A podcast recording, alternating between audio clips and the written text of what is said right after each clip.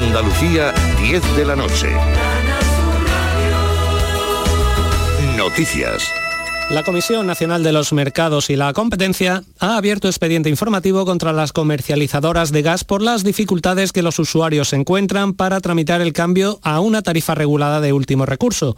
La ministra de Transición Ecológica ha pedido a las comercializadoras que incrementen sus medios para atender a los usuarios. Teresa Rivera. Es fundamental que estas compañías incrementen la dotación de medios, sus servicios de asistencia y de atención al público. Es fundamental que los ciudadanos puedan estar tranquilos y acogerse sin ningún tipo de eh, retraso a esas propuestas, a esas alternativas que se han creado específicamente para proteger a las familias. El millonario Elon Musk, propietario único de Twitter desde el pasado jueves, tiene intención de cobrar 8 dólares mensuales por la versión premium, es decir, las cuentas verificadas. A través de su propia red social, en una serie de tweets, ha aclarado que ese precio será ajustado por país en proporción al poder adquisitivo.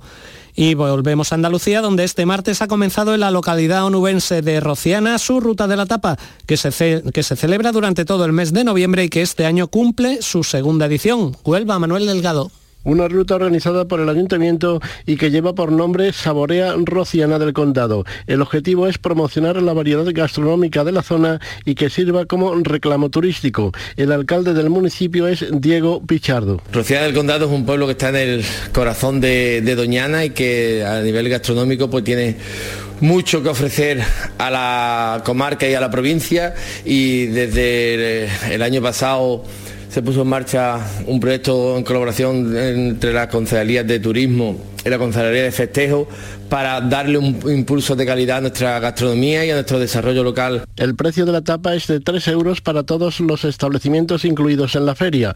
Las tres mejores tapas valoradas por los consumidores recibirán un premio y se sortearán tres cheques de 100 euros cada uno a gastar en cualquiera de los bares participantes. Buenas noches. En el sorteo del cupón diario celebrado hoy, el número premiado ha sido 98.028. Serie 6. Mañana, como cada día, habrá un vendedor muy cerca de ti repartiendo ilusión. Y ya sabes, a todos los que jugáis a la 11, bien jugado. Y a esta hora los termómetros marcan 17 grados en Granada, 18 en Córdoba, 19 en Huelva y Jaén, 20 en Málaga y Almería y 21 en Sevilla y Cádiz. Andalucía, 10 de la noche y 3 minutos. Servicios informativos de Canal Sur Radio. Más noticias en una hora. Y también en Radio Andalucía Información y canalsur.es. Ya está ahí el niño del vecino con la pelotita. ¿Pero qué dices, Yuyu? Si ese niño es un figura, ese va a ser un crack. Un crack. La que es una crack es mi mujer, que llamó a Hogar Solar, pusimos las placas solares y ahorramos tela en la factura de la luz. Vaya pelotazo, ¿no? Pelotazo le daba yo al padre del niño. Llama al 955 31 80 80. Hogar Solar, la luz que te ayuda a ahorrar. ¿Y tú? ¿Qué radio escuchas? Yo escucho Vigorra, El Yuyu y mi favorita, Charo Padilla. Yo soy del club de los primeros. Mi programa favorito y primordial de mi Charo Padilla. Hay un montón de programas muy buenos en Canal Y además con el hablar nuestro y la forma de ser nuestra. Canal Sur Radio, la radio de Andalucía. Yo, escucho Canal Sur radio. Quédate en Canal Sur Radio, la radio de Andalucía.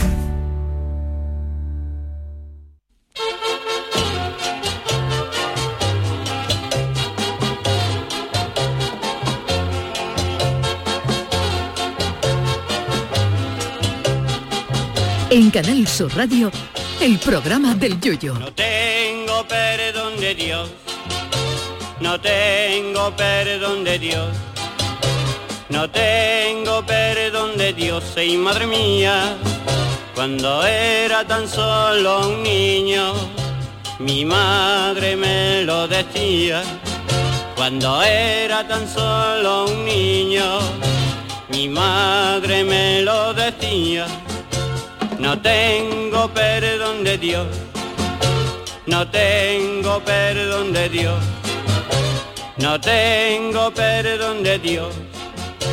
Perdóneme usted, madre mía, Este pasado domingo se ha celebrado el Día Internacional del Físico-Culturismo, esa actividad deportiva que tiene como fin ponerte los músculos con más bulto que una serpiente harta de castaña.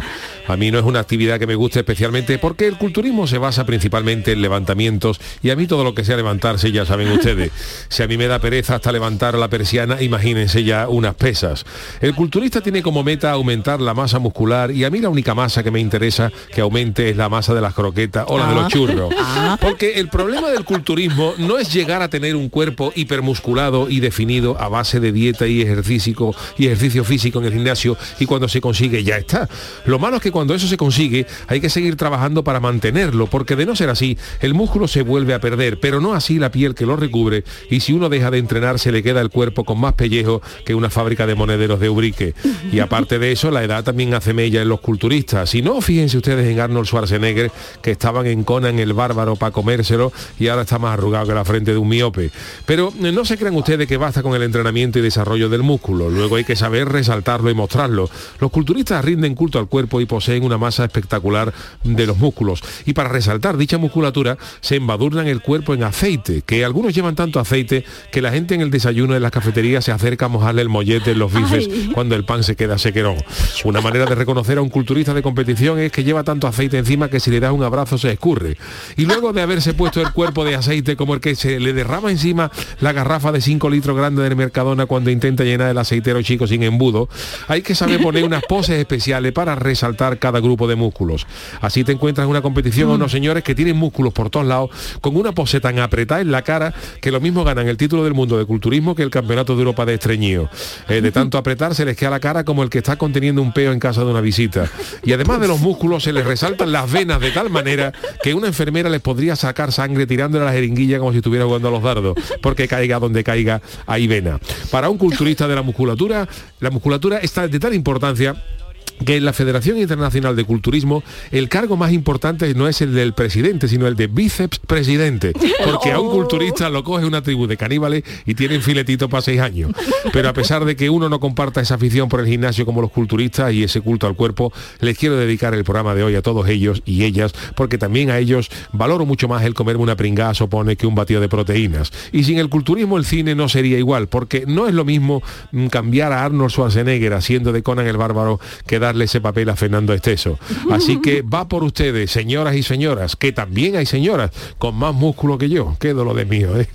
Ay, mi velero, velero mío. Canal Sur Radio. Llévame contigo a la orilla del río. El programa del yoyo. Ladies and gentlemen, let the show begin. Queridos amigos, queridos míos, eh, culturistas y culturistas, eh, buenas noches. Bueno, culturistas y culturistas, culturistas masculinos y culturistas, pero yo como ya hay que decirlo todo, ¿sabes? Te digo, porque si uno Sí, dice culturista y historia. y las mujeres, pues ya te digo culturistas y culturistas. Y ya cada uno que se englobe en el sitio que, que No, quiera. ¿Qué te pasa, Charo? No, buenas Porque noches. os quería que, decía también, que dijera también culturistas. Vamos a ver, no, que no has tenido. ¿Qué, qué te iba a decir? Buenas noches. Buenas pero noches. ¿Tú a qué músculo te estás refiriendo, Yuyu, en la reflexión diaria? Bueno, la- el músculo todo es... No sé, hijo, porque vena, que para acá, que para allá, que si No, se es que los, no sé tengan en cuenta que los, que los culturistas, una de las cosas que hacen, eh, em, eh, por lo menos lo hacían, ¿eh? a mí me contaban cuando yo, en los- años mozos, los que yo iba a un, a un gimnasio, me contaban que para las competiciones lo que se trataba es de deshidratar un poquito la piel para que resaltara más el músculo y la y la y la vena. Entonces, claro, le sale. Vale, vale, entonces, tú, tú ya veas, tú, tú veas esos culturistas Sí, con el sí. cuerpo supermercado y unas venas súper anchas, que es que claro, una, una enfermera pues tiene una, una jeringuilla con los dardos y le saca sangre, caiga donde caiga, seguro que, que coge. Buenas noches. Buenas noches, Que Marta. ya soy el Chano, que no me presenta nadie. Pero si te vamos a presentar ahora mismo, ¿qué pasa? Buenas noches, Marta, menos, menos mal que tú me mencionas, menos mal. Ah, nada, ya ni a mí, Chana, Oh, no, que iba a decir Yuyu que Charo Pérez está un poquito satireta hoy. No, no, satireta no, porque Un empezó hablando. No, que no, si no, sube no. la masa y ella se Pues tú emociona te- a ver no, qué no, masa no. sube. Pero tú te has reído conmigo, como hemos pensado las dos lo mismo, ¿eh? Y otra cosa, hablando ya de tus gemelos no son de culturistas. Mis gemelos son de culturistas. Además, eh, yo... Mírale los gemelos, mírale Yo los lo gemelos. he contado, Sí, lo, lo he contado eso, en alguna eso. ocasión y eh, yo estuve de chaval, de chaval en el gimnasio que había en Cádiz de Ángel Illescas, que Ángel Illescas fue un, un- un campeón de culturismo, que ya pues por, por desgracia falleció, falleció joven, y, y yo lo que iba allí era para perder peso, o sea, no, no era para, para hacer culturismo ni nada, no, no, no tenía esa, esa historia. Y yo iba allí para hacer peso y ya está. Y un día que estaba haciendo unos ejercicios para los, para los gemelos, para, para levantar, era unos- unas pesas aquí en los hombros y había que estirar los gemelos y tal, se acercó Ángel, Ángel por detrás y me dijo, Dios mío de mi arma, vio los gemelos míos y me dijo, Dios mío de mi arma lo que tú tienes ahí. Dice, dice, qué barbaridad, qué barbaridad de músculo. Y además me dijo, dice, dice, te lo digo de verdad, dice, este es el músculo que más le cuesta a los que más nos cuesta desarrollar a los culturistas. Fíjate. Dice los, los bíceps, los cuádriceps, dice, eso, todo eso se trabaja. Dice, pero el tema de los gemelos es una cosa mm, genética y innata, ¿no? Y a Ya partir de ahí me fijé, es foto, ¿eh? verdad, yo veía a mucha gente que estaba súper fuerte de arriba y unas piernas de eso, pero sin embargo tiene unos gemelos muy pequeñitos. Sí, y verdad, por lo visto cuesta mucho trabajo, o sea que por lo menos yo los gemelos de culturistas sí los tengo, ¿Eh? pero ya está ahí, ya está ahí, no tengo más. No, no, pero que subimos una foto hace años ya, cuando llevamos ya cuatro en temporada. Hombre. Pero Marta, acércate y mírale los gemelos. ah, no, que tiene espérate. pantalón largo. Ah, no. Bueno, no, acércate mientras Ma- Marta, levántate, levántate, sí. Mientras tanto. Madre mía, sí, sí, sí, sí, sí. sí, sí, subimos una foto, un pedazo gemelo, mía, que te digo yo. Sí, sí, sí. Hombre, Ay, ay, ay, ay, ay. Chano, usted no, ¿usted qué tiene? Yo no, yo no tengo, no tengo Usted nada. no tiene nada. No, porque yo necesito, yo necesito músculo especial, ten en cuenta que Ah, para no coger, sé, que para no coger sé. choco y eso tampoco así, tú, tú llevas su, tú, tú llevas su arsénica a la caleta de noche y no coges ni una nécora. Tiene dos palillitos. Que otra ¿no? cosa porque en Cádiz no hay nécora, no en el norte. Ahora te digo una cosa, Yuyu, la vida de culturista es muy Es dura muy porque, porque comen que si comen nada más cacahuete, arroz blanco, pollo a la plancha o pavito a la plancha, eso da mucha penita esa dieta de los la verdad que penita sí. yo no podría, yo. Eh, de esto cómo se llama claras de huevo, las proteínas, Que es no, que no, todo que como no, muy que no. sacrificado. No, no, no. De hoy va también nuestra pregunta de comida, Ah, ¿sí? ¿eh? De comida Yo no y de podría cosas. sacrificarme, te que te invite una matanza, ¿no? Mira que tengo Sí. el martes, tengo un domingo un campeonato de culturismo, que dice, yo lo pierdo, no. pero yo, venga, saca, saca, saca la pringue. Sí, sí. Pues me ha sorprendido la pregunta de hoy. ¿Cuánto tiempo que, que, que Schwarzenegger no va a una matanza? Bueno, bueno, Fíjate a lo mejor tú. va, bueno, a lo mejor así, ¿no? a lo mejor Ahora que ya está mayor. matanza me imagino, me refiero a las, de- no a las de Terminator, que esa sí hay una- una- unas pocas de ellas, sino matanza me refiero de, de, de ir a, Sí, vejer a matar un cochino y sacar, sacar Claro. pringue. Yo creo que Schwarzenegger se lo está pasando bien ahora. El hombre Ahora yo sí, creo que ya sí, dice ya. lo que quiere, ya no es gobernador tampoco. Claro. eh, ya tampoco es culturista y yo creo que el Sigue hombre yendo ahora... al gimnasio, ¿eh? Sigue Hombre, yendo al gimnasio. claro, te- algo tendrá que Hay mantener, que ¿no? mantener porque Hay si no que te mantener, si no se le cae el quedamos- pellejo, No, claro. Claro, Sí, claro, claro. pellejo. Pero bueno, digo que me ha sorprendido que preguntéis estando en otoño que hagáis una pregunta sobre el vegano. Ah, Oh, por favor, uh, poned ya la, estamos- la cosa esa malo porque estamos ya chistes malos, ¿eh? estamos con- oye, lo del vicepresidente. Bueno, hombre, no me ha digáis que sido no ha sido, no me ¿no? digáis que no ha sido una cosa, Top, una top. cosa Ha chula, sido- ¿no? ha sido gloria Para un bendita, culturista es más importante ser El vicepresidente que, presidente. Es no que da más, le da más señorío Sí. al cargo. que la Asociación Española después de escucharte el cargo primero de, de culturistas lo ponga a partir de mañana vicepresidente. Lo que yo tengo claro es que cada vez Yuyu Sí. está perdiendo creatividad y la está ganando el resto de sus personajes. ¿sí? Gracias, yo creo Charo. que sí. No, por usted no Uy. iba, por usted no Ah, iba, por Dios, Chano. me- me- me- ¿A aquí quién era porque iba a decir por el samurái que viene una vez al día y no habla Eso. una vez Por favor, no a lo la llame al semana y que no hace ni y que no no. hace también no habla ni No español. viene hoy, no viene hoy este hombre. No Yo sé. no sé si lo he visto, yo creo que lo he visto por ahí. ¿Sí? Pero no, no, no han venido en el mismo taxi, ¿no, Chano? No, no. Taxi, el que taxi, el coche del Se ha encontrado la moto de la fila hoy, de la fila de la katana.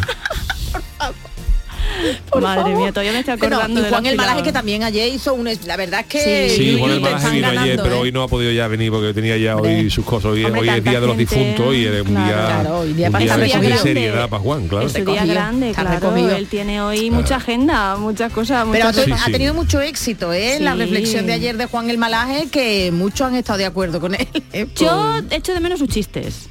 Yo Algún como día, contador de Algún día chistes, contará algunos, sí, algún día veo. contará, y de contará los algunos. cortitos mejor. Sí, cuando son pasen cuando más ya- cosas, porque ya, en claro. Navidades seguro que para Navidad. Seguro, seguro cosas, que alguno, Navidades no nos aburrimos Seguro el que alguno cae. Pues eh, bueno, hoy festivo para los que Sí. dudaban, hombres y mujeres de, de, hora, de vaya poca hora. fe, que pensaban, oh, esto estará grabado, son las No. 10 y 14 minutos de la noche, riguroso directo. Lo que nos ha, lo que nos ha costado cuadrar la hora en la grabación. ¿eh? No, pero nos, al final nos ha venido, que no, que no, que, Que estamos, estamos aquí, estamos aquí. Estamos aquí en directo, vamos, que podemos decir ahora mismo un En resultado de fútbol si no nos queréis creer sí, nada. sí. Bueno, no voy a decir de eso, que, no voy a decir eso que es ese partido del, del español con el Sevilla y eso hace ya no sé cuánto tiempo. No, además que es de tarde, podemos está hacer el fotos sol. con el periódico esta, ¿no? No, no, estoy viendo a un gran actor en otro canal de televisión. Riguroso, sí, riguroso, efectivamente. Un gran Está actor.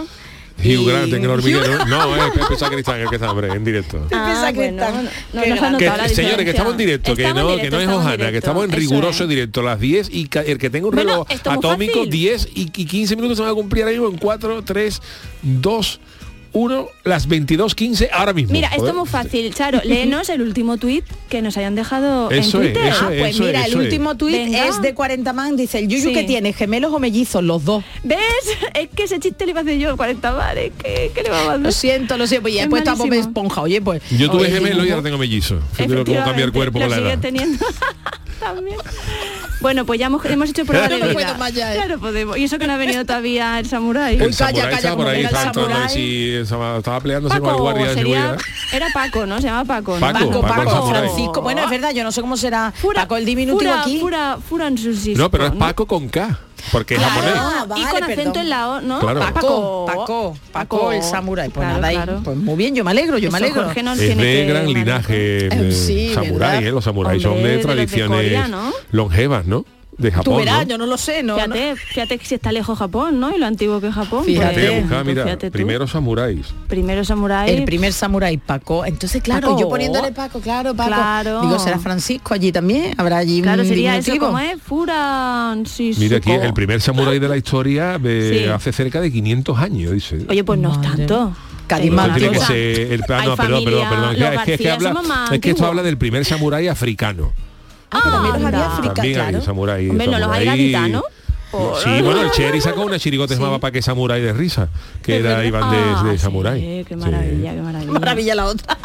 ¿Tú sabías de qué? El nombre, el nombre, el nombre me parece una maravilla. Es que yo no me acuerdo tampoco el no, tipo, pero ¿eh? el nombre es maravilloso para Sí. que O sea, habla aquí, te habla aquí samurái de del risa, año, dime tú si no entre el gloria de año nombre. 250, ¿eh? Del año 250 ya, pero los, es tanto, tampoco. los, los samuráis, ¿eh? Antes o después de Cristo. Antes de Cristo. Bueno, eso sí, es, mucho porque tenían que eh, tener inventado ya el- la katana, ¿no? Claro, ese de, de Cristo es como el chiste se contaba, que, se, que estaban dos legionarios romanos y dice uno a otro, dice, que yo, ¿en qué año estamos? Dice, pues estamos ahora mismo en el 26 antes de Cristo. Dice, ¿y Cristo quién es? Dice, no sé. claro, si no había nacido no, no, no, no lo podía saber. Fíjate tú contando para atrás, además, en Claro, esos años, claro, ¿no? claro, Qué claro. cosa más absurda. Claro, claro, Y, claro. no- y dice tú, bueno, es la Semana Santa, ¿por qué? No lo sabemos, pero aquí estamos. 26 ¿no? antes de Cristo. ¿Y quién es Cristo? No, no sé. No lo sabemos. Si es antes no, no podemos saberlo. Ya estaba ahí la Virgen María, ¿no? La adolescente, Todo, los toda pastorcitos la allí. esperando. Qué tiempo, qué tiempo. ¿Qué tiempo aquello? Como nos acordamos, ¿eh, Charo? De- la Navidad está ahí encima, ¿eh? Ya, ¿eh? ¿Habéis visto el habéis visto el TikTok y el Instagram y el tweet ¿De de. Mariah Carey? Es alucinante. Sale, Sí. lo describo, sale Mariah Carey enfundada de bruja, Sí. enfundada en un mono vestido muy, muy, muy apretado con su muy. gorro, Sí. eh, con fondo oscuro de Sí, bosque, con- y y está, eh, sí, está como en una, bicicleta, estática. que, que es lo que, lo está- que da más miedo del. Eso, ¿te acuerdas de Sí. Pablo Carbonell? Y ella hasta que de repente se cambia y pone time y ella ya vestía de. Mamá Noel y empieza a cantar pues lo que tiene Pues que una cosa, María Carey, o- Hola, I Want for Christmas. Te voy a decir una cosa, hasta el puente de diciembre no se ponen decoraciones navideñas. Pues ya ya ha dado el pistolito. Pero yo siempre he preguntado, yo siempre he esta. preguntado si, si, ¿por qué le dicen a esa mujer Mariah? Mariah, porque se llama Mariah. Si es María con H es muda, Es María. en, María. en Estados Unidos a lo mejor Es no, como la de. Harry Potter, que a mí me cuesta decirlo, es Che- Her- Her- Cherub, ahora tú sería Cherub. ¿No? Sí, sí. Cherub Pérez. Cherub, pero- ¿Eh? Sí, pero la- mira que me, me gusta, pero sería Cherub. complicadillo, ¿Sabes ¿eh? cómo la de Harry Potter es Hermione? En vez de- ¿Perdón? Her- ¿La de Hermione? Hermione Ah, es vale. Her- Hermione. Hermione. Que Hermión, como muy bonito que suena Hermión, Hermión. ¿verdad? Claro, incluso mi propio nombre, lo- los ingleses es curioso porque mi nombre lo dicen Marta para distinguirlo del inglés que es Martha. Martha. Y el Mozart, ¿cómo my le dicen? dear. A Mozart pues le dicen Marta. mozo, Marta. Marta. Dicen Marta. Al compositor, fíjate tú. Yo sería Chano igual en inglés. No, Chano. pues también tiene usted una H ahí. Chaino, sería Chaino. Chaino, Chaino, Chaino. Claro, igual que yo entonces sería eso. Chaino. Si yo soy charro, usted sería Charro. charro, no. Claro. ¿Cómo sería Chano? no sé, estoy muy cansado. Yo- Chano, yo qué sé. Chano, Chano Pérez. Eso es como mi, mi tía abuela decía, del que estaba hablando de él hoy, del el churranager. Perdón. El churranager. Sí, que Bueno, es que si tú pronuncias, es que si tú Y pronuncias la correctamente. pizza era la pizza. Si tú comes. Tú fíjate tú, mi bisabuela, mi, mi tía abuela cuando decía, niña, tráeme una pizza de la calle, que tengo hambre. Claro. Pues era un problema. No, la mujer a lo mejor ya dice ya lo que traiga. Habría oferta. Había oferta dos por Familiar, uno. pero era familiar o individual. Mediana, O mediana, mediana. vale, vale. Nunca hemos sido No, no. de, yo digo de porque hay grandes. días que se tiene más hambre que otro. Lo malo es el dos por uno. Hoy he pedido yo pizza. Sí.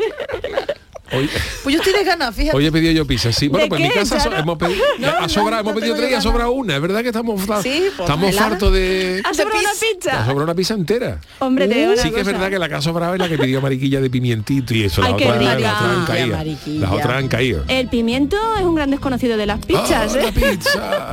Oye, por aquí está La diciendo, tarantela.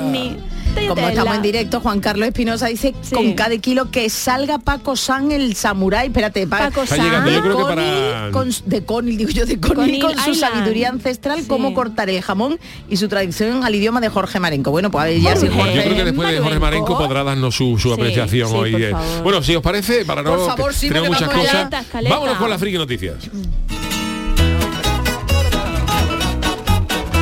Friki Noticias. Bueno, y hoy tratándose del día que es, que es el Día de los Difuntos, pues tenemos que eh, tener friki noticias eh, relativas ¿no? A- al tema. ¿no? La primera para echar, venga. Venga, pues vamos, fui al cementerio a llevarle flores a mi marido y por poco tienen que llevármelas a mí, mis seres queridos. Si me caigo, me levanto y aquí no hay por qué agüitarnos. Manolo no sé dónde busca. ¿Cómo se llama, Yuyu, la Esto canción? se llama Si me caigo, me levanto, creo que puede ser de los consentidos, los consentidos. Ay, No los conozco, ¿eh? No Yo sé. tampoco, no. Bueno, pues en el Día de Todos los Santos, que hoy es el Día de Todos los Santos, mañana Sí. será el de los difuntos.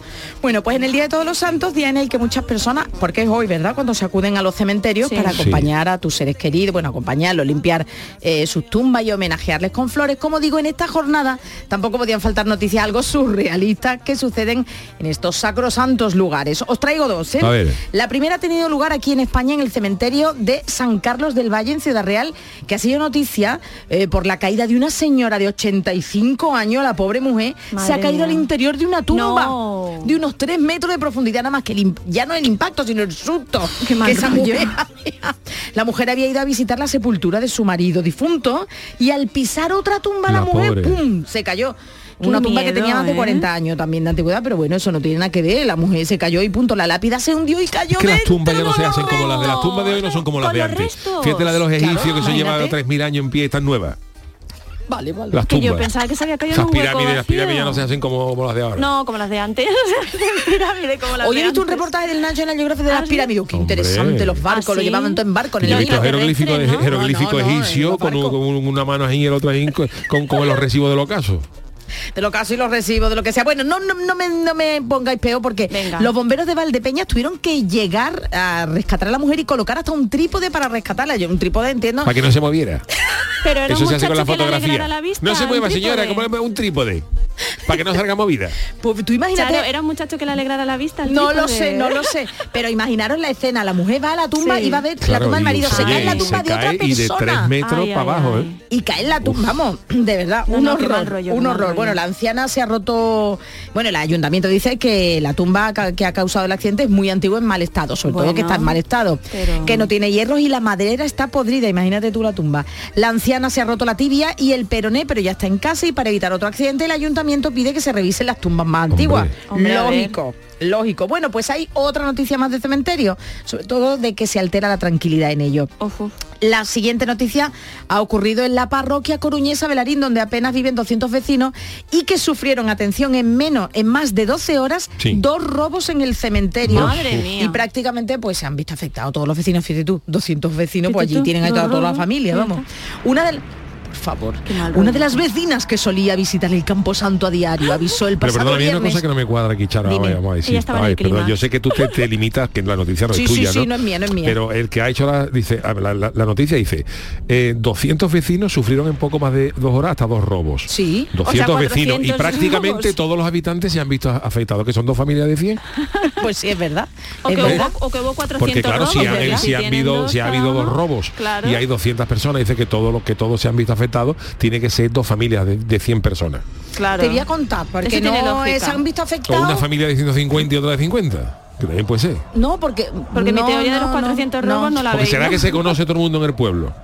Pues mira, te lo voy a leer y ahora ya te, Vale. salgo de duda porque ahora mismo no me acuerdo yo. Una de las vecinas, que es la que visita, dice que entró en el recién. yo supongo que se refiere, Sí. Yuyu, a que el camposanto, el camposanto es de todo y que todos se vieron afectados pues por el robo que hicieron en ese cementerio, Vale. ¿no? Que todos Bueno, afectados de, de- Afectado de sentimiento. Eso, ya es otra cosa. Eso, afectado Ah, de sentimiento, vale, no que fueran por cada tumba, pero vamos, que seguramente que con 200 habitantes allí alguno que otro tiene familiares, familias, vamos. sí. Bueno, pues eso, que la vecina iba a ver el cementerio y al entrar vio que habían robado una serie de vírgenes de bronce de unas capillitas Por que hay encima Sí. de las tumbas. Bueno, pues la sorpresa mayúscula cuando comprobó que todas estaban vacías, las capillitas. Ajá. Una imagen, la de la Virgen del Carmen, estaba tirada en el suelo del cementerio y alertó, claro, la mujer de lo sucedido. Posiblemente la perdieron en un despiste los Perdona, ladrones. también está mal redactado esto, Sí. porque si dice que la, que la figura de la Virgen fue la que alertó, yo imagino la figura de la Virgen en el suelo. Cuidado, que estás probando. ¿Cómo? ¿Quién habla? ¿Pero una por qué figura de la Virgen. la Virgen? Porque es una figurita de pequeña de la Virgen. Porque la Virgen. ¿Cómo dice? ¿Cómo dice? Me estás Es que dice tú, que ¿eh? di- la imagen, una imagen, Sí, dice, bueno. dice la noticia. No está Yo, mal yo redactada. estoy es que- pejiguera, no dice. Una imagen, la de la Virgen del Carmen tirada en el suelo, alertó de lo sucedido. Claro, Entonces, dio la claro, señal. cl- Bueno, pero dice, una pues, señal. sí, sí, sirvió de alerta, pero claro, si dice que la imagen fue la que alertó, yo, yo me imagino con la imagen pequeñita, cuidado, que te roba. Todo el mundo, ¿quién está hablando? Ahí, ahí, la imagen de la Pues Virgen por eso es una, peli- es una noticia surrealista. Yo- Porque Que la estoy Virgen... imaginando a la pobre virgen tirada en el suelo. Que me perdone, ¿verdad? El redactor de esta No, noticia, no, que estoy yo un poco sí. pejiguera No, y a lo mejor, no, a lo no, mejor no, me es saca. verdad. Claro. Es cierto, es cierto, es, Es cierto. verdad, es verdad. Bueno, pues posiblemente a la Virgen la perdieron en un despiste los ladrones cuando salieron corriendo y es la que se ha recuperado porque del resto nada se sabe. Y han desaparecido las esculturas de los nichos, las de las capillas, incluso los tornillos que la Sí. sujetaban. Se Qué las han llevado todo, hasta el cobre. Charo, es como cuando sale de vez en cuando Yuyu esta noticia que salió una vez de muere por segunda vez en una semana Uh, una señora de correcto. 87 Eso sí que es años. verdad, eso ¿Sabes sí. qué dices tú? Bueno, esa señora, esta señora que se muere toda la semana dos veces. ¿sabes? Eso sí que Es está mal, ¿eh? redactado. Y claro, cuando otra, Claro, otra muy famosa claro. que decía, por ejemplo, dice en Estados Unidos una persona es atropellada cada 10 minutos. Dice tú, qué pobre señor, ¿no? Que cada 10 minutos lo coge un coche. ¿eh? Entonces, claro, hay que tener... Pero que no, que no, que la, que la talla, la talla alertó su presencia y alertó. imaginando al pobre. Si un señor que, que- que lo coge un coche y ahora se levanta, cuando está recuperando lo coge otro. Cada 10 minutos, ¿eh? que lo pillan seis coches a la hora. El Imagínate pobre pensando en el psicólogo diciendo tengo muy mala Hombre. suerte, que me atropellan siempre. Esto me pasa a mí. Bueno, pues esta es la de las primeras Bueno. noticias. Que los cementerios, cuidado que Cuidado, son peligrosos, ¿eh? Y no por las tumbas. La siguiente para quién va? Para el Chano, para el Venga, Chano. Chano. Pues este es mi titular. Entré en el quirófano para operarme el dedo y casi en el más allá me quedo. Esto es de Peré, ¿no? Encanta, Eh, de muerto vivo, de Sí. Peré. Bueno, pues es el día de todos los santos y en poco ahora el de los difuntos y Sí. hay un señor que está, ha estado más cerca del segundo que del primero. Le ha pasado, eh, claro, cuando se habla de esto hay mucha gente que habla mm, eh, de la muerte, ¿no? De lo que pasa cuando hay sí, experiencias cercanas a la muerte. Usted que- no ha vivido ninguna, ¿no? no, no. Usted ha Yo, estado bien, gracias a. Dios. Yo alguna vez me pasó, eh, la semana pasada me pasó una que vi como un túnel al final de la luz. Había mucha luz y me dio miedo. al final de la luz. Había un túnel y me cogió y había un túnel al final con mucha luz y me dio pena fuera, no vaya a tener yo que pagar la luz del, del fondo y me volví. Y me volví. Hombre. Eso es lo que dice la gente, con que ve una luz, una experiencia, que se te levanta sí. el cuerpo y tú, tú, tú te ves desde arriba el cuerpo inerte. Pero bueno, miedo. esto le ha pasado a un señor que se llama Scott Drummond, Vale. un señor que ahora tiene más de 60 años y ahora ha contado cómo tras dislocarse el pulgar, que en, en principio es una cosa que te puede partir incluso sacar partiendo un pistacho, ¿me entiendes lo que digo? dice que él murió durante 20 minutos. Uy, Este señor tenía madre 28 mía. años cuando sufrió un accidente de esquí y tuvo que someterse a una operación rutinaria para, la- para la- reparar la lesión. Porque claro que el pulgar es muy importante. Sí. Tanto muchas cosas. Para aguantar Para el móvil. para aguantar por ejemplo claro, el pelo cuando tú lo quieres cortar con el cuchillo tiene que tiene que aguantar el pelo con el si no tiene pelo el Claro. pulgar es muy importante para agarrar y entonces este, este señor инженер. Sufrió una operación de esquí y lo tuvieron que operar para reparar la lesión. Y durante la intervención, una de las enfermeras del quirófano hizo un torniquete que se equivocó. Ay. Y Drummond recuerda que la sanitaria salió corriendo diciendo lo he matado, que también un torniquete, un dedo también, en fin, no Eso digo lo que- yo. Tú también lo que habría tomado esta señora. Y la enfermera salió corriendo. Y en declaración a la prensa dijo que lo siguiente que recordaba era una sensación en el brazo y que de repente estaba flotando por encima de su cuerpo mirando a la mesa de las Oh, sí, que operaciones. se iba a morir, sí, sí. Claro, cuando tú ya empiezas a flotar tu día de abajo, tienes dos opciones. O, o has bebido un litro bar de peña o estás cercano a la muerte. Y entonces en este señor pues vio cada uno de los puntos de sutura que le pusieron el pulgar. Y en ese momento en que él se vio cercano a la muerte, estaba convencido que la persona que estaba allí con él era Dios. Hombre, puede ser, puede ser. Tendría o su algún- lógica. Ya, Me bueno, no. Claro, que está muriendo. No, pero a lo mejor yo que sé veía algún familiar fallecido porque tenía que ser Dios. Él bueno. dice, recuerdo que no podía mirar hacia atrás y lo siguiente que presencié es que estaba en un campo de flores y la persona que estaba al lado conmigo pero no podía verla. Y a continuación la persona que a mí me había acompañado hasta allí ya no estaba. Oh. Muy raro Prosigue eso. con su historia, a lo que añade que tras llegar a una nube, fíjate tú, Mira cómo fíjate Goku. lo que se había tomado. Este no era un winky pinky de eso. Yo creo que a este hombre se lo echaron cargadito ese día, pero bueno. Scott y Drummond. con el purgano pudo mover. Y dice que tras llegar a una nube un brazo lo atravesó. Hoy, un ¿brazo brazo, solo? un brazo nada más. Sabemos si un brazo de gitano, un dulce o lo que sea. Pero dice que un brazo como lo que cogió y le dijo, "Hite, hite". Eso en, en En el idioma, es claro, de, de galés o escocés, lo que sea. Claro, Y claro. dijo. Va con Y le dijo, no es tu hora todavía, no es tu hora, que todavía te quedan cosas que hacer en la vida. Ven acá para acá. Y cuando el brazo salió de él, pues Drummond fue arrastrado de vuelta a su propio cuerpo y se vio de nuevo tumbado en la mesa de operaciones. Y desde entonces, de que él estuvo varios minutos muerto, dice que la percepción de la vida ha cambiado por Hombre, completo. te diré. Claro. Y el brazo no la ha Un vuelto momento a que a ti te agarra un brazo y te dice, y te saca de una nube ya. Ya tú dices, yo el tinto no lo pruebo en 15 años. O soy Son Goku o he vuelto a Y la que vida. esto fue el indicio para darse cuenta de que tenía que cambiar sus hábitos. ¿Lo ve? ¿Lo ve? Lo que es la vuelta arca de naranja eh, y hacer algo mejor. Scott, ay Scott. Mira, Mira, La próxima vez, Scott, cuando lo pida, que te pongan unas papitas, una citunita para que no, para que no te caiga palo seco. Madre mía. Eso ahí perdió el purgar. Hombre, ahí perdió, el claro. purgar. Abriendo, el- campo. abriendo el quinto. Con la uña, esto lo abro yo. Sin abrirla. ¿Dónde va Scott? Tranquilo. Ah, Cuando se dio cuenta había dejado la uña y el purgar y tuvieron que operarlo. A mí me la va a dar. Ah, con la de cosas que yo he visto en las peñas. bueno. La verdad es que sí, que son sitios de estos. Eh, vámonos con las crónicas niponas. Crónicas niponas. Estrenamos el penúltimo mes del calendario, aunque las temperaturas no lo hagan No, ya, increíble. ya. Hoy, por ejemplo, hay una calor bá- bárbara, ¿no? Uf, en Japón sí o sí ya se ha ido el verano. En Japón ya ¿Ah, se sí? ya se la pelúa y se preparan para se preparan para el Está frío. floja, está floja. Entre las medidas que adoptan, ojo lo que hacen los japoneses cuando entra frío. ¿qué hacen? Fíjate lo que hacen. Pues Comen caliente. Toma. Escucha, escucha. Jorge Marenco nos ilustra en sus crónicas niponas. Buenas noches, Jorge desde Andalucía. ¿Cómo va, compañeros? Pues parece ser que el verano ha llegado a su fin en Japón y las temperaturas empiezan a bajar. También se va notando que los días son más cortos y eso que aquí no existe lo del cambio de hora. Una de las consecuencias de esta bajada de temperaturas es que el chip de los japoneses cambia totalmente y se activa el modo hay que estar calentito. No sé si recordaréis que os dije que en Japón todo cambia dependiendo de la temporada o estación que sea. Por ejemplo, las máquinas de bebidas te ofrecen ahora bebidas calientes. Las tiendas de ropa solo venden ropa de invierno. Incluso los supermercados y tiendas ultramarinos te venden sopas y potajes calientes que puedes consumir dentro del establecimiento para que se te quite el frío. Ah, y en esto nos vamos a concentrar hoy, en las típicas comidas de invierno en Japón. Y es que ha salido un ranking con las preferencias de los japoneses a la hora de comer caliente. Y la verdad, Yuyu, es que os vais a sorprender muchísimo, ya que muchas de estas comidas son desconocidas para la mayoría de la gente. Seguro. En cabeza del ranking está el oden, que es una sopa caliente con base de soja e ingredientes hervidos como huevo, daikon, que es un rábano japonés, o pastelitos de pescado.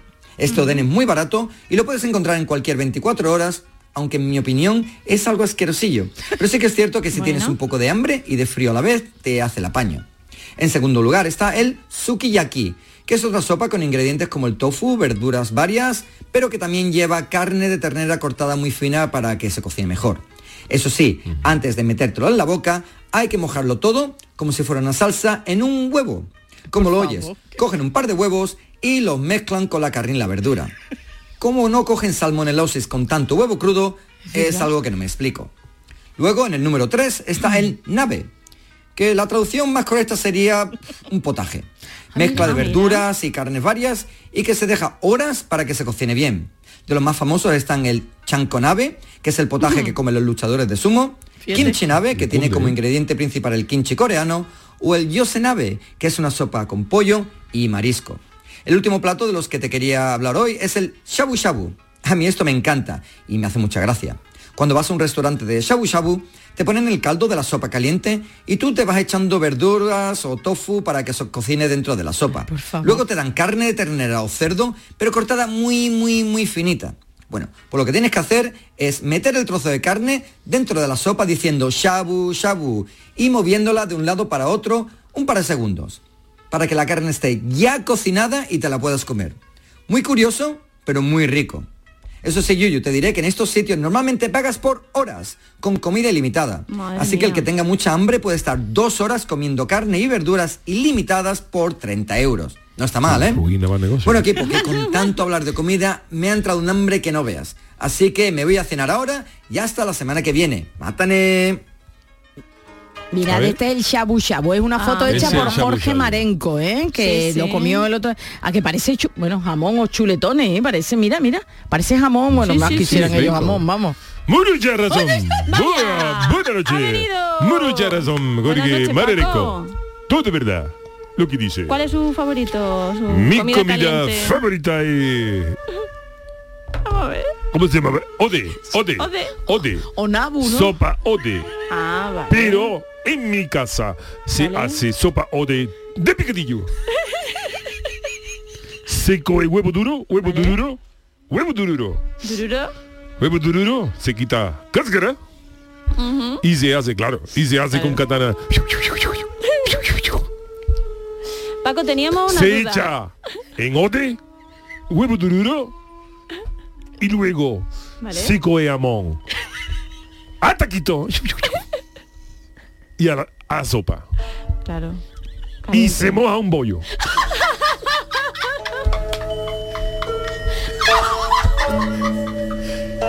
Se moja un bollo por cada persona. Ay, qué- Moja bollo. qué ¿Y de qué pan? ¿De qué pan, Paco? ¿De qué pan? Telerera de campo. Allí también hay telera. En Osaka. Claro. Venta Osaka. Muy lírica. Ay, por Dios, por Dios.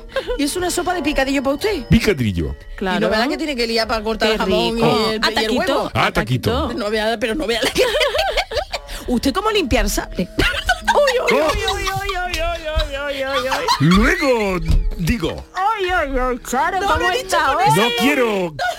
No quiero que cierren por holograma. ¿Qué es horario? No lo he dicho con esa mi español es limitado y eso no debe contestar Samurai. Hombre, él es elegante, es Sí, elegante. yo creo que lo mejor es que vayamos un poco a publicidad sí, y ya luego nos explica el samurai Sus cosas. cómo limpiar el sable y cosas estas. ¿vale?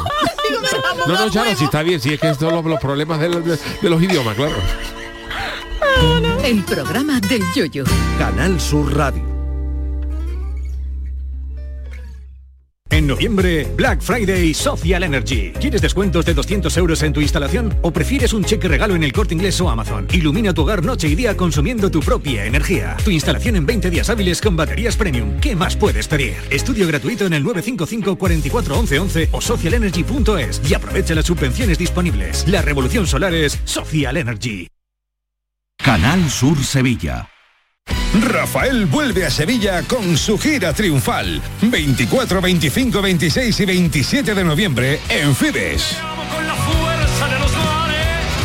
Compra tus entradas en rafaelnet.com y fibestickets.es. Rafael en concierto. Celebra tus eventos de empresa y comidas de Navidad mientras navegas por el Guadalquivir a bordo de un lujoso barco. Sorprenderás a tus invitados con un espacio exclusivo y con historia en el corazón de Sevilla. Cruceros Torre del Oro. Más información en el 954 561 692 o en crucerosensevilla.com. Foro Flamenco de Canal Sur. Este 4 de noviembre descubre tres artistas del flamenco. La voz de Reyes Carrasco, el baile de Manuela Carrasco, hija, y a la guitarra Álvaro Mora con sus correspondientes acompañamientos. Desde las 5 de la tarde en el Teatro Fundación Cajasol. Entrada gratuita con invitación. Recogida en la taquilla de la Fundación Cajasol. Calle Álvarez Quintero, Sevilla. Foro Flamenco de Canal Sur. Con el patrocinio de la Fundación Cajasol. Este jueves 3 de noviembre, la tarde de Canal Sur Radio, con Mariló Maldonado, te cuenta el inicio de la campaña del aceite de oliva desde Oleícola Jaén, en Baeza, con unas instalaciones totalmente renovadas y una almazara de vanguardia dotada de las últimas tecnologías que la sitúan como referente mundial en el sector. La tarde de Canal Sur Radio, con Mariló Maldonado, este jueves 3 de noviembre desde Oleícola Jaén, con el patrocinio de Oleícola Jaén. ¿Y tú? ¿Qué radio escuchas? El Club de los Primeros, Jesús Vigorra y todos los programas que tiene Canal Sur, los mejores. Yo estoy 24 horas con Canal Sur. Es la mejor cadena que se puede escuchar. Sobre todo los informativos me encantan porque me dicen cosas para estar alerta. Canal Sur Radio, la radio de Andalucía. Yo escucho Canal Sur Radio. En Canal Sur Radio, el programa del Yoyo. Las martadas. Bueno, pues esta semana la princesa Leonor ha sido noticia por hacer una, una paradita técnica en una estación de servicio y hoy en sus martadas creo que Marta Genavarro nos va a hablar de ello, ¿no? Efectivamente, Yuyu, porque la historia eh, del arte da para mucho y no es la primera vez que la realeza de este país le han salido haters, porque no me digáis ni que soy hater para sacar la noticia de la chiquilla. Bueno, en realidad para que te salga hater no hace falta ser, ser de la rey, realeza. rey, ¿no? Sí, sí, no, no.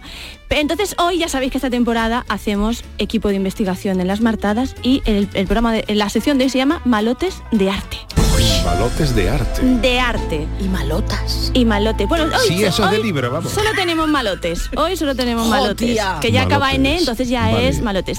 Bueno, conocéis a los hermanos Becker, ¿verdad? Sí, hombre, sí, que sí. si las rimas, que si que es poesía, tú me lo preguntas, poesía eres tú. Pues no eran tan cookies y monos como pensábamos porque se dedicaron a hacer una serie de láminas satíricas llamadas Los Borbones en pelota. ¿Qué me estás contando? Ve, para que vean. Que me niego a explicar qué representan, buscarlo O sea, en Google. Los mismos Becker que luego hablaban de... Sí, sí, sí, de bonito, del de- amor, de... Sí, Hombre, el amor en todas sus facetas. Sí, claro. solo te digo que una de las láminas está Isabel II y un burro. Isabel II, la de Mm, España, ¿no? La de La de- España, la de España. Y un burro. Madre. Y no digo más, buscarlas en Google. Qué barbaridad. Que otro que tal baila, que también era un satireta, era Henry Toulouse-Lautrec. Toulouse-Lautrec. Sí, tiene nombre, hombre, tiene nombre que- de autobús A ver, Manolo, yo le he de dicho que te eh, Manolo le he dicho, y ponme música de cabaret. Mira qué maravilla. Bueno, pues por culpa de un accidente de juventud paralizó su, que paralizó su crecimiento, este hombre tenía una figura muy peculiar, las piernas no le crecieron, etcétera, y tuvo una vida no menos raruna. Era, ha sido al Moulin Rouge. Uh, Conocido por retratar los bajos fondos de París de la Ah, época, ah. la bohemia, sí, los carteles, la cartelería No, sí, sí, de has dicho, ven que estoy yo ya. Y era amigo de artistas como Van Gogh y en una de sus obras incluso aparece el siguiente malote. Que mucho antes no si habéis visto a Elon Musk estos días que apareció con un lavabo en brazo. Ah, sí, sí, No lo sé si lo contamos habéis ayer, visto, lo que era su ayer. manera... Eso, ¿qué quiere decir con Era el- su manera de decir voy a limpiar Twitter, o sea, No, no, vais a pues ir sí. todos a la calle. No, ya, ya, Pero pues esperarse hecho. porque no es el primero que, eh, que combina, digamos, sanitarios de roca con arte. Y tenemos hoy, bueno, pues a- a- al experto del día, que siempre os traigo expertos, que es profesor de Historia del Arte, a ver si lo digo bien. del IES Virgen de la Soledad de Pilas, o sea, nos va a poner las pilas eh, artísticas, y él es Germán Martín. Vamos a escucharle. El arte del siglo XX está lleno de artistas gamberretes. Uno de ellos, sin duda, fue el artista dadaísta Marcel Duchamp, que en 1917 expuso en una galería de arte en Nueva York su obra Fuente, que básicamente suponía convertir un urinario en una auténtica obra de arte. Curiosamente, está considerada una de las obras más influyentes del siglo XX. No contento con ello, cogió una copia de la Mona Lisa y le pintó unos bigotes, acompañándole de las iniciales LHO o Q, que traducido del francés significaría ella tiene el culo caliente. La cosa que le da la cosa que le da a los artistas. Pero bueno, no sé si sabéis que hoy con estas curiosidades que os traigo del mundo de la cultura, que eh, Oscar eh, Wilde, que aparece en uno de los cuadros de Toulouse-Lautrec, inventó Twitter. Porque escribió 1200 sucesos contados en 140 caracteres. ¿Qué pero, me dice? ¿Oscar Wilde? Oscar Wilde, Oscar Wilde, pero mira que era otro, era otro satireta y otro, mira, decía por Estaba un ejemplo, poquillo salillo. un poquito todo, sí, más que malotes teníamos puesto calentorrotes. Calentorrotes, sí, de sí, hoy. yo creo que sí, vamos. Eh, que vamos, que tampoco en el programa de hoy estamos muy al azar. No, pero no, déjalo, déjalo, déjalo. Un quincuagenario desconocido, enorme y además hinchado tras un mes ininterrumpido de permanencia en el agua, ha sido pescado en la frente por el señor Duquesne. Eso era un, eso era un tuit de, Eso era un tuit, Wilde. Pero era una obra de Oscar Wilde. Y así tenía, pues decía, ¿cuánta obra tiene Oscar Wilde? 1200, claro, casi a Claro, 140 normal. caracteres, otra, ¿eh? Luis Lamar no tenía ni trabajo ni vivienda, pero sí algún dinero, mira como el chano. Compró en una tienda de ultramarinos de San Denis un litro de petróleo y se lo bebió. Microrelato, eh, afuera, Dios. ya está. Sí, sí, sí. Pero bueno, vamos a ir... Esto le pone música un- y un buen cuplé ¿eh? de preliminares. Mira, pues mira, ahí hay... Que llegue ya a la semifinal. 1200, o que gane, ¿te imaginas? Ah, sí. Pero si hay algún malote moderno fue Dalí. Hombre, un, un genio, hombre. un genio. Bueno, un un genio, genio. pero mira, esto no lo sabía yo, que además de pintar, que salían Mm. anuncios en shows, era invitado a veces a participar en proyectos y uno de ellos fue diseñar un mazo de tarot para una de las escenas de la película Vive y deja vivir, una de las entregas de James Bond, cuya canción principal de la banda sonora, ¿verdad, Yuyu? No vamos a decir aquí. No vamos a decir quién es, pero ¿Quién bueno, es, la compuso? Paul McCartney. Paul McCartney. Eh, Live and Let Die. Live and Let canción, Die, ¿eh? eh, oh, maravillosa, Manolo. A ver si, a ver si la podemos sacar rapidito. La canción, Charo, la canción. Eh, No, bueno, no, yo pues, no digo nada, ya no digo Pues, nada, oye, ya. diseñó una baraja de tarot de esta película protagonizada por Roger Moore y Jane Seymour del año 73. Hizo su tarea mm, rápidamente y los productores dijeron que no, que el coste era muy alto para meterlo porque el presupuesto era de 7 millones eh, de la película Claro. y claro, no, no tenían para pagar esto. Entonces él decidió sacar al mercado una edición limitada, que le era bueno para el tema de los negocios, que se agotó rápidamente. Bueno, Dalí hizo también un proyecto Sí. de, de película con, con Disney, que no llegó a salir a, a- Sí, a la luz. Es un proyecto que se rodaron algunas escenas y tal, Efectivamente. pero no... no Y la no del salió. reloj derretiéndose o Sí. derretido también era parte de Mira, ole, era. ay. era parte de una pere- de una Sí. Se- se- lo animaron, película. sí, eso salió animado, sí. ¿Verdad? Que lo utilizaban. Sí, algo. Ahora vamos a Lo hablar. más Vale, vale, mira, perdón, perdón, un, pequeño inciso, lo más Sí. grande, Dalí era un genio, pero esto le gustará Era malote. independientemente Sí. de la pintura, eh, tenía, se, se la sabía, ¿no? Hay una leyenda que dice Sí. que Dalí, eh, que el, el Chano podía tomar, toma nota, que dicen que Dalí cuando eh, tenía que pagar sus deudas, Sí. pues lo que hacía era cogía un cheque, dice, ¿cuánto le debe a usted? Dos mil dólares, ¿no? Pues dice, vale, perfecto. Pues cogía un cheque lo, y por la parte de atrás, Dalí lo que hacía es, hacía un pequeño dibujo y lo firmaba. Anda. Entonces la gente Oye, pues sabía que el cheque, mm, que el dibujo de Dalí y la firma valía más de lo que debía y no lo cobraban. Sí, sí. Entonces, pues eh, no es mala. Hombre, no es- imagínate. También se ha dicho que Dalí vendió muchos, eh, que le gustaba mucho la, la pela, como que decía catalán, la pela La- es la o pela, la es pela la es la pela. Y figueras. se dice mucho que, Da- que Dalí llegó a vender, esto también es leyenda, eh, pero no se sabe, eh, lienzo firmado. Madre mía. O sea, yo te vendo un lienzo blanco firmado por Dalí y Oh, a partir ya de ahí ya pega usted lo que Como un quiera. cheque en blanco. Oye, si nos han parecido suficientemente malote los hermanos Becker mm, haciendo satirismo, eh, los urinarios y esas cosas, Dalí y Buñuel también se las traían. Eran malotes, malotes y fueron muy malos con Lorca, todo hay que decirlo. Sí. En un perro Bastante. andaluz no aparece ningún perro ni ningún andaluz. Anda. Elga y tenían, se hizo como un trío amoroso, amor-odio, no sé qué, no sé cuántos, porque se cree que el título es un homenaje surrealista a Federico García Lorca, que estaba enemistado con los directores. Y también hay una comparsa de Martín Jare, el perro andaluz. Sí, sí, sí, sí. Que no sabemos ahí el homenaje dónde está. Esto es del carnaval siempre aquí. Como Chano. bien ha dicho Charo, la película era un poquito surrealista, salía un poquito cositas Vamos, surrealistas, tanto Dalí, que Buñuel, fíjate tú si era también malote, que el día del estreno se quedó detrás del escenario armado con piedras por si les intentaban linchar. Yo conozco a alguno que en el falla ha hecho lo mismo. Seguro, Chano, seguro. Pues nada, sí sabemos que Un perro andaluz se convirtió en una película de culto y bueno, ahí desde Magritte, mm, eh, David Lynch o los Pixies le han hecho homenajes. Pero bueno, os traigo aquí tela telita porque hay uno malote, malote, pero muy malote, que es un tal Torriguiano. que ¿Quién es este? ¿Quién es Torriguiano? Pues un Torrillano. escultor muy conocido por su temperamento y fo- fogosidad, que tiene además una obra aquí en el Museo de Bellas Artes de Sevilla.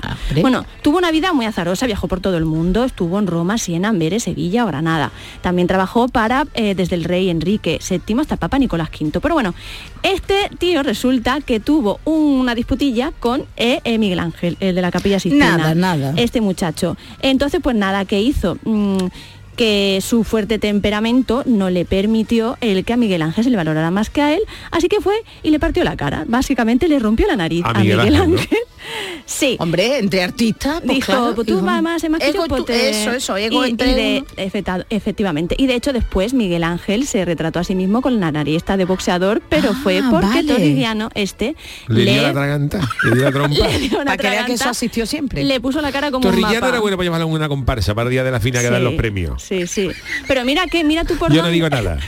Chano, está usted un poquito picado hoy, ¿eh? Algo le ha pasado. Sí, Chano, ¿no quiere usted No, contarnos no, algo? porque a ver si tú me das luego el teléfono y voy a buscar Torrillano dónde era.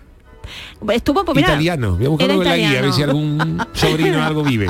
Pues mira, mira Chano, mire usted, eh, a- a- a- es donde íbamos. Mm, Pasaba, eh, pasó esto y le exiliaron. ¿Y dónde se exilió? ¿Dónde se vino? Pues se vino a Sevilla. Oh. Hombre, Así que fue muy positivo porque imagínate, ¿no? Trajo las ideas del Renacimiento y como os decía, en el Vale. Museo de Bellas Artes podemos ver el San Jerónimo Penitente, que es una maravilla de escultura y lo tenemos aquí. Ole. Pero bueno, y acabamos, para que veáis que la cosa de ser malote con las cosas ajenas no es de ahora, sino que hay cosas que nunca cambian. Nuestro experto Germán Martínez va a hablar de Fidias, de, de la antigua Fidias. Grecia. El gran político y orador ateniense Pericles, tras salir victorioso de la guerra médica contra los persas, le encargó el proyecto de reconstrucción de la Acrópolis ateniense al escultor Fidias. Entre sus menesteres parece que también se incluía el de facilitar los encuentros amorosos al líder ateniense. Finalmente, tras esculpir con maestría los mármoles del Partenón, que por cierto fueron expoliados por los ingleses y podéis verlo en el Museo Británico, fue acusado de quedarse con gran parte del oro y las piedras preciosas destinadas a la construcción de la escultura crisolifantina de la Atenea guerrera que debía ser cobijada en el Partenón griego. Tú vete a saber, eh, para que veas qué curioso, le, le acusan de expoliar y luego los ingleses expolian. Que si, que si vais al Museo Británico es muy, es muy gracioso, tú no sé si lo, lo- lo habréis visto, Yuyu Charo, que hay unos carteles explicando que si se llevaron parte del Partenón fue por el propio bien de eh, la obra arquitectónica, porque no se podía garantizar eh, la seguridad de los frisos del Partenón si los dejaban en Grecia. Pues ahora varios países van a ir pidiendo, creo, ¿eh? Entre ellos, bueno, que sí, que le van a ir pidiendo, sobre todo Egipto. Egipto va a pedir ya, Egipto está está pidiendo y creo que... ajá, porque es que se han llevado mucho. Bueno, Es que pues los mangazos han Es que ha sido el- muy fuerte y Egipto está ahí... Ha sido gordo, ¿eh? Para que veáis este, este, este, este Fidias que de- se decía además que se retrató a sí mismo y a Pericles, que vete a saber tú el lío que tenían ahí, que le buscaba Bueno, los son- rollos amorosos y tal. Y claro, bien, las bien. envidias y tal, pues hicieron que le acusaran de malversación de, de, de Ateneas y entonces pues que lo, lo exiliaran. Así que ya veis que ha habido mucho malote suelto en la historia de la cultura y del arte sobre todo. ¿eh? Recuérdanos, Marta, ¿quién es el experto que nos ha, que ha Pues estado mira, con nosotros? él es Germán Martín, que es profesor de arte en el INS IES Virgen de la Soledad de Pilas, que mandamos desde aquí Ajá. un saludo a todos, saludo Pilas. grande.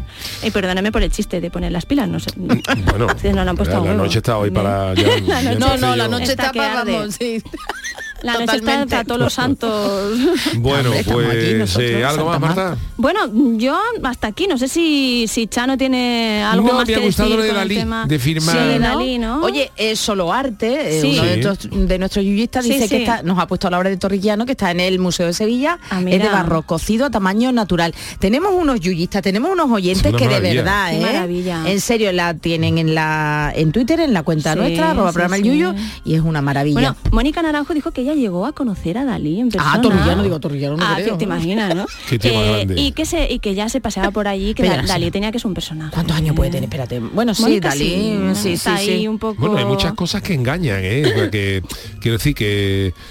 eh, eh, tú, hay mucha Sí. gente que, que dice tú cómo coincidió este con este Si en el caso del Sí. fútbol por ejemplo hay futbolistas que han jugado en su última temporada Joaquín con la, ha jugado con la con primera todos. de otro entonces tú Claro. claro a lo mejor Imagínate, Joaquín, pues une a cuántas generaciones no une Joaquín. claro claro, Desde bueno, de Dalí tengo otra que sí, le, le escuché a Fernando Arrabal, al, a- al es- al escritor, que es que una vez unas fans aparecieron en el hotel, esto me lo, con- lo- lo contó en una conferencia de primera mano, y le dijo, si queréis subir a la habitación, os tenéis que desnudar y envolveros en poliuretano. Y allá que iban las dos envueltas en poliuretano con Dalí y con Arrabal en su habitación de hotel. No estaba No muy bueno, yo, las no, cabezas no, no, estaban no. muy Bueno, buenas. Se le acusa a Dalí también de muchas otras cosas Se le no muy le- agradables. sí, sí, sí, sí. Bueno. bueno pues eh, gracias Marta vámonos Vamos a con nuestro consultorio nuestro tema del día El consultorio del Yuyo. Eh, sí, es oficial. eh, el veganismo, el brócoli y demás familias de vegetales tienen también su día y es hoy precisamente, porque hoy además de ser el Día de Todos los Santos, también el 1 de noviembre es el Día del Veganismo. Y Charo nos da más datos al respecto. Mariquilla atenta, ¿eh? No sé, por si acaso. calla. Bueno, no, pero si lo escucha sí, el programa, si lo va a no, escuchar no, no, Yuyu. No, tientes a mariquilla No, sí, no la a meterme a mí en el mundo del veganismo. Ahí ahí va a meter los veganos y veganas de todo el planeta celebran este efeméride desde el año 1994, que tampoco está tan, tampoco tanto. tan, tan lejos, con el fin de promover una alimentación sana y sobre todo libre de productos de origen animal, conseguir que no se aprese y mate animales por fines comerciales, no solamente por una buena alimentación. Por si hay quien no lo sepa, lo que significa ser vegano consiste en la elección de no consumir carne de ningún tipo, pero tampoco huevos, ni lácteos, ni siquiera miel. Además, los veganos se oponen a la compra de piezas de ropa que deriven de la cría animal, así como de los productos cosméticos y de aseo personal, bueno, pues que se hayan basado en Sí. matar o apresar animales. Bueno, pues eh, de todos eh, es conocido, sobre todo por los vídeos, que yo he probado ciertos Por alimentos que no, que no contienen ningún tipo de grasa animal, lo que se lo que se, eh, se asimila mucho más, por ejemplo, al, al, interior de un ropero, o sea, te digo, de, de- de aglomerado, pero bueno, ¿De qué era la masa de pizza aquella? de brócoli, de brócoli. Tenía que estar... Nosotros hacemos esos vídeos con Mariquilla porque que Mariquilla hace que, que me, que yo me pase al lado oscuro, pero de momento, artista, de momento es re- artista de, de- resisto, de ¿no? la verdura. Y al fin... ¿Ese quién eres tú. Yuyu? Es ella? mi día, sí, es, el, mi- es mi día. eh, para hacer la siguiente pregunta y saber cuántos A me ver, seguís. ¿Sois del brócoli o de un chuletón bueno gordo con papa? ¿Qué ha dicho la gente, Charo? Pues mira, Angie dice que es chuletón gordo con sangre vegana Hombre. y papas con algas marinas de CAI. Álvaro Sánchez 81 de un poquito de cada cosa para mantener la línea, aunque la curva se resista a irse. Agustina Díaz dice que es chuletón con papas. Por ahora va ganando el chuletón, ¿eh? Semper Fidelis dice que yo soy de brócoli. Bueno, él. Él es de brócoli o ella para meterle relleno al cojín y para comer mejor carne. Dígase Carne. chuletón. Este tuit es de las 4 de la tarde, pero ya estoy oyendo decir a Charigui, bueno, no hablemos de comida hasta ahora, por favor, qué hambre. hambre. Abrazo yuyista. Mm, Pues sí, la verdad es que a esa es que no hora, no, no, no, un triste sándwich me he tomado yo, pero vamos, que, que, que sí. Vamos a escuchar el primer audio. Venga. Buenas noches. Qué hora más mala para hablar de comida, ¿Ve? hijo. ¿Ve? Pues yo ni de brócoli ni de chuletón. Yo de pringue. De menudo uy, con uy. papas fritas, chicharrones, la pringa del puchero, la pringa madre del mía. cocido. Pringue, pringue. Lo que mata, lo que no mata engorda. Pero y morir de hambre. Adiós. 40 man dice, a ver, el brócoli es una hortaliza y el chuletón con papa es hortaliza al 50%. O no son hortalizas las papas, hay que Eso equilibrar y comer de todo. Y con la edad, por desgracia, toca menos carne, menos azúcar, menos sal. Hay que explorar y descubrir cosas más allá del veganismo. Eh, Montero 67, de verdura de las buenas, pero no del brócoli. Esa verdura que sabe a humedad, es de castigo, te come un cartón o, te, o le das un lametón a una cancela y tienen más sabor. La verdad es que yo hace mucho que no... Y además provoca mucho gas el brócoli. ¿eh? El brócoli, sí. Yo creo que sí. Hace Yo es no te yo puedo decir como, porque ¿eh? no, lo- no, no sé qué tipo de gas se Confirmo, provoca confirmo. porque no lo, no lo he comido. Todo lo que sea coliflor, ¿Ves? brócoli y tal. Claro. Y además lo mal que huele una coliflor al hacerse. No te metas en un Uf. sitio cerrado después. Y si huele mal hacerse, fíjate lo- Ya está. De unos chícharos. Muy buenas noches familia. Hola, ¿qué tal? Aquí Antonio de Sanlúcar. Eh, Yuyu, un saludo para ti, un saludo para Antonio. Charo y por supuestísimo para Marta. ¿eh? Hombre. Un saludo a todos los y a todo Canal Sur. Pues escúchame Yuyu, mm, yo creo que yo haciendo de aquí de Sanlúcar Cumplido, ¿eh? sería prácticamente un sacrilegio que no, que no me gustaran los chuletones buenos, ¿eh? de dos o tres dedos de grosor, Sanlúcar. crujientito con su limoncito. Y con unas papas de aquí de la colonia, ¿no? Por supuesto, ¿no? Unas papas de aquí que son las mejores papas del mundo, Yuyu. Qué hambre. Yo creo que me he dejado de hablar porque no la veo, pero yo creo que a Charo se le está cayendo ya la, la Bueno, con la sí. barbillita, ¿eh? que le está llegando casi casi casi al ombligo. El hilito. Ay, Charo. Viva las papas de la colonia. Eso. Viva. para los presos para que hablen. Venga. Digo una cosa. San Lucas, Hombre, por vamos, San Lucas es el mejor sitio, vamos. Bartolomé Rebollo dice, yo creo que todo en su justa medida, pero el ser humano es omnívoro. He escuchado locuras sobre gente que se hace verana, supongo que habrá querido poner vegana, Sí. por lo que sufren los animales y te lo dice con un iPhone en la mano y zapatos de marca en los pies que se fabrican en India con mano de obra infantil. Bueno, pues muchísimas gracias a todos por vuestros audios, por vuestros eh, tweets. Y hoy le toca eh, despedir musicalmente a Charo. ¿Con qué lo hacemos, Charo? Pues mira, nos vamos al año 1984 con un Venga. clasicazo de los Tall Talk, It's My Life, que no es la de Bon Jovi, Oh. ¿eh? Esto suena, ¿eh? total, sí. esos tecladillos. 1984. Los Tol Tol, que más o menos dos canciones. Hicieron una, versión eh, de esta canción, ¿cómo se llamaba? Ay, Ay, yo tengo- Gwen Stefani, efectivamente. No Doubt. Que Manolo está ahí siempre arquite. Es pedazo de canción esta, Es muy ¿eh? buena canción, sí. Talk, talk. Hablar, hablar, ¿no? Habla, habla. Habla, ¿Hablaste habla. por los codos como servidora? Hombre. Yo sé que también esta canción le gusta a Manolo. Es que los 80 fueron una época chula de, de canciones, ¿eh? Bueno, eso dirían nuestros padres a lo mejor. Tú has escuchado la de No Doubt, ¿no? A mí me gusta casi Eh, más la versión ¿sí? de esta. No, a mí me gusta. Es muy parecida, es, es muy muy parecida, Sí, pero con voz de chica. con voz de chica, pero hay- sí. Es de esas perversión, bueno, no es de inspi- bueno, inspiración, no, claro, diría que está ya basada Es en esta cover canción, claro. casi exacta. Yo te voy a decir una cosa. A ver, verá. Las canciones para que se consideren un éxito han tenido que salir un popurrí de carnaval.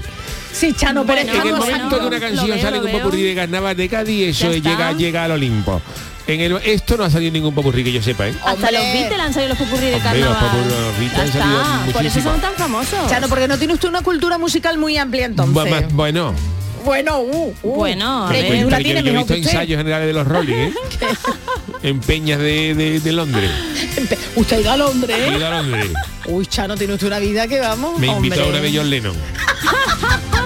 It's my life. Pues quería John Lennon que le hablara de los Beatles de Cádiz, como sabía eso, Hombre, eso vale, cosa vale. de- el punteado de la presentación, quería aprenderlo. Y la peluca también se la llevaba, ¿no? La peluca. No, peluca. Ah. Ya tenía peluca él. Bueno, pues con Talk Talk It's My Life eh, despedimos hoy musicalmente en este día de los eh, de todos los santos, eh, que hemos tenido a bien trabajar para todos ustedes. Pues gracias Ole. Marta G. Navarro, gracias A Charo. Pérez, besitos. el gran Manolo Fernández en la parte técnica, muchísimas gracias también a Paco el Samurai, muchísimas gra- gracias y al Y a Charo de. Cádiz y a su sable que ya nos explicará Paco, perdón usted, cómo, cómo lo Es una katana, pero Hasta mañana, a las 10 volvemos.